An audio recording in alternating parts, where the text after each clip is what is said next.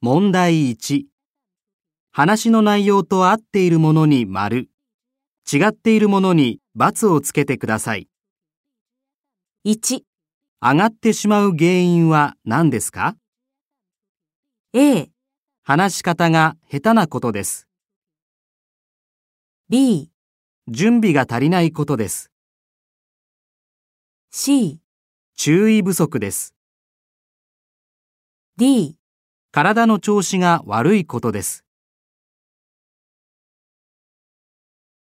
2、上がってしまった時はどうしたらいいですか A、笑いながら話します。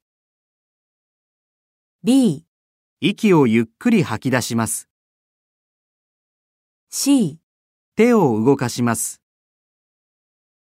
D。上がっていることがわからないようにします。